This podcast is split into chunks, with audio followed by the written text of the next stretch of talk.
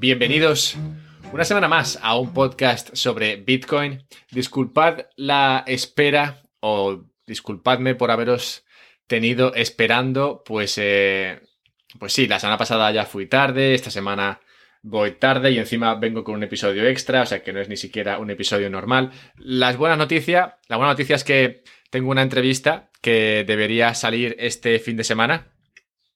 O sea que nada, en un par de días deberíais tener un eh, capítulo nuevo. Y además es eh, interesante, pues es con una persona muy, muy metida en todo el tema de cripto, pero no desde el lado de Bitcoin. O sea que hablaremos de Proof of Stake y hablaremos de... Incluso de Ripple, posiblemente. O sea que... Sí, temas, temas del todo. del todo diferentes a los que suelo, suelo, tocar aquí. Pero bueno, espero que aprender y espero que vosotros también podáis aprender algo ahí conmigo. Y nada, eso dicho, otra cosa que quería decir es que estas semanas voy un poco tarde porque, porque está siendo muy complicado debido a lo del corona y con mi trabajo, o sea, yo tengo un trabajo normal, lo que pagar alquiler, y lo del corona lo está fastidiando Así que la mala noticia de eso es que... Bueno, no sé si hay una mala noticia. La buena noticia es que tendré más tiempo para, para hacer podcast, así que esa es buena. Y, y, la otra, que no es ni mala ni buena, es que si estabais pensando en empezar a ayudar al podcast, en contribuir, esos, en suscribiros al Patreon con esos, eh, con esos 5 euros mensuales, pues oye, igual es un gran momento para empezar ahora. Si estabais ahí pensando sí o no, creo que hoy es un gran día para empezar a contribuir, teniendo en cuenta cómo está la situación. Lo digo para que sepáis un poco por qué a veces voy tarde en los podcasts. Bueno, pues porque em, hay, otras cosas que tengo que hacer y, esas otras cosas están yendo un poco reguleras últimamente. Pero bueno, eh, si todo va bien, habrá más podcasts y bueno, se sacará adelante de una forma o de otra. Y además, una razón a más para, para suscribiros al podcast es que tenéis acceso, tendréis acceso a estos otros eh, capítulos que son extra, que son bonus y que en el podcast solamente podéis escuchar eh, el principio, la introducción, el primer tercio, pero el final solamente está disponible para los eh, que participan en el Patreon. Así que ya sabéis, si queréis escuchar este, este podcast entero, suscribiros eh, al, al Patreon. Está el enlace en la descripción. Y muchas gracias. Hablamos por ahí. Os dejo aquí con eh, este capítulo es, que es sobre. Es sobre Mr. Money Mustache y, Bitcoin. Bueno, ahora lo verás. Ah, me ha hecho mucha gracia, francamente. gracias.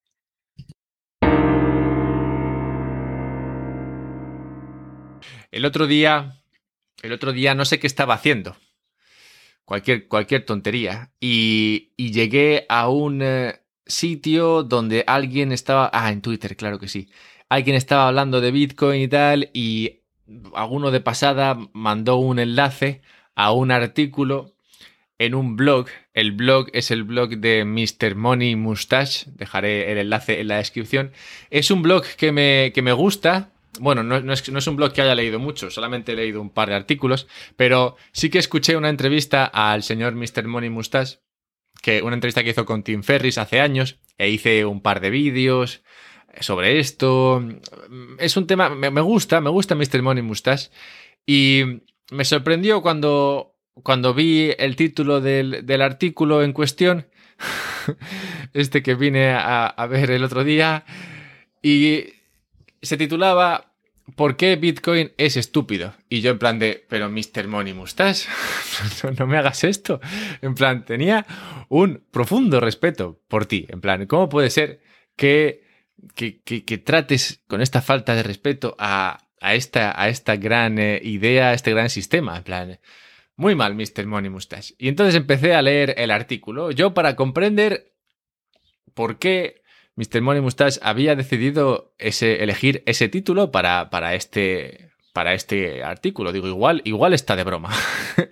igual es el típico título que lo haces así para conseguir que la gente haga clic, pero luego en realidad explicas las bondades y lo importante y lo relevante de, de Bitcoin.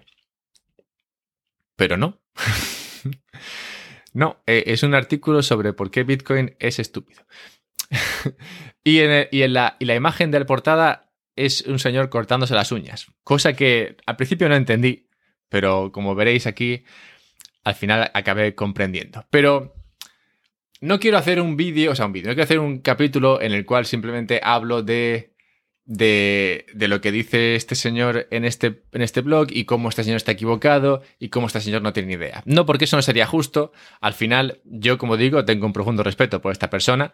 En un momento dado leí sus, artículos y me parecen muy interesantes y voy a hablar aquí de lo que, de lo que me parece más importante, de lo que, de lo que él eh, habla.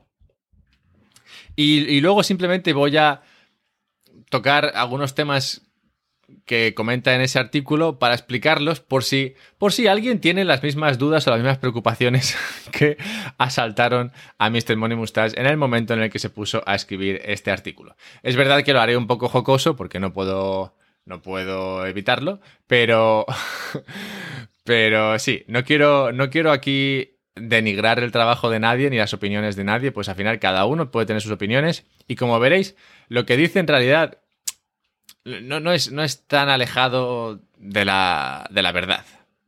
Es verdad que en algunas cosas está un poco alejado, sí, pero el, el, fondo, y se comprenderá esto según lo explico, el fondo en realidad no es, no es malo. O sea, no creo que Mr. Money Mustache esté en contra de Bitcoin. O sea, sí que está en contra de, lo odia, pero, pero en realidad no. Él todavía no es consciente del todo, pero en realidad, en realidad no, no, no lo odia, no lo odia. Así que ¿Quién es Mr. Money Mustache? Mr. Money Mustache, pues no sé, es un señor. Pero tiene un blog, tiene un blog que se llama Mr. Money Mustache. Y en ese blog habla de conseguir la libertad financiera y de cómo puedes conseguir la libertad financiera. Y es un tema importante, es un tema relevante. A quien no le gusta la idea de conseguir eh, libertad financiera, a todos nos gusta esa idea. Ese es un, objetivo vital, básicamente, para todo, todo ser humano, conseguir esa esa libertad esa tranquilidad financiera, pues al final, como sabéis, el dinero no compra la felicidad, pero sí que arregla todos los problemas que se pueden arreglar con dinero y esos son muchos. Así que sí, la libertad financiera es importante y él explica su camino hacia la libertad financiera.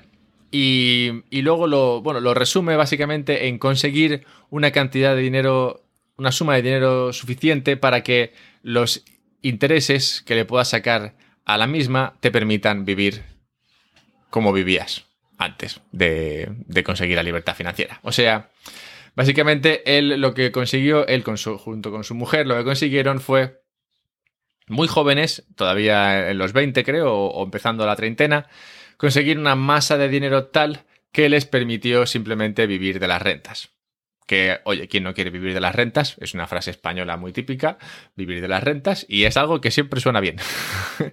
una frase que se dice con el máximo amor. Así que sí, vivir de las rentas. Y incluso hay una fórmula que explica cuánto dinero necesitas para poder vivir de las rentas. Es una fórmula que explica Mr. Money Mustache. Es una fórmula muy sencilla, eh, ya veréis que no es para nada complicada. Imagínate que a ti te cuesta, que, que tú te gastas en vivir en un año no sé, 30.000 euros, ¿vale?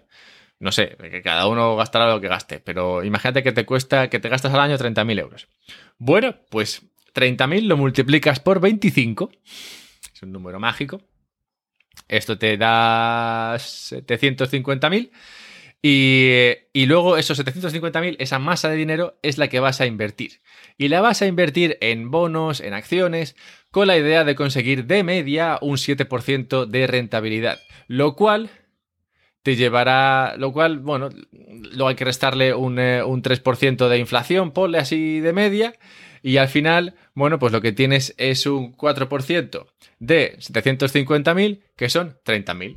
Y con esos 30.000, pues vives. Y ya está. En realidad, ¿ves cómo no era difícil? Tú tienes esa masa de dinero. Consigues esa masa de dinero. Y con esa masa de dinero la inviertes y consigues ese 7% al cual le restas la inflación, te queda ese 4%, ese 4% es mágicamente el dinero que gastabas en tu en tu en un año cualquiera, esos 30.000 y ya está. Entonces, esa masa la tienes ahí sin tocarla, simplemente la inviertes y te genera el dinero que tú necesitas para vivir. Así que hay dos cosas aquí, básicamente. Ahorrar y no gastar demasiado, claro, porque si tú en realidad en, lugar de gastarte 30.000 te gastas 50.000, entonces la cosa se empieza a poner más difícil, el llegar a, la masa de dinero suficiente. O si gastas 100.000 al año, pues eh, sí, empiezas, empiezas a tener que ahorrar un montón. 100.000 ya son 2 millones y medio. 500.000, pues eh, 1.250.000. Entonces, ¿veis, ¿veis cómo Cuanto más gastes al año, más tienes que ahorrar para poder llegar a esta libertad financiera. Así que lo primero sería gastar muy poco. O lo justo. Y lo, segundo sería conseguir un trabajo que te permita ahorrar 750.000 en, la, eh, en la veintena o treintena, lo cual tampoco es fácil. Claro, ellos lo consiguieron porque, sí, trabajando de desarrolladores en, en Estados Unidos, pues hombre, ahí es más fácil. Pero, pero la, teoría, la teoría no se ve afectada por la idiosincrasia de cada uno. o sea, el hecho de que tú no seas un desarrollador trabajando en la costa oeste de Estados Unidos no quiere decir que no puedas aplicar la misma teoría para llegar a la libertad financiera. Y todo lo que explica Mr. Money en su blog y en estos artículos específicos en los cuales habla de cómo conseguir esta ansiada libertad financiera es lógico, tiene sentido.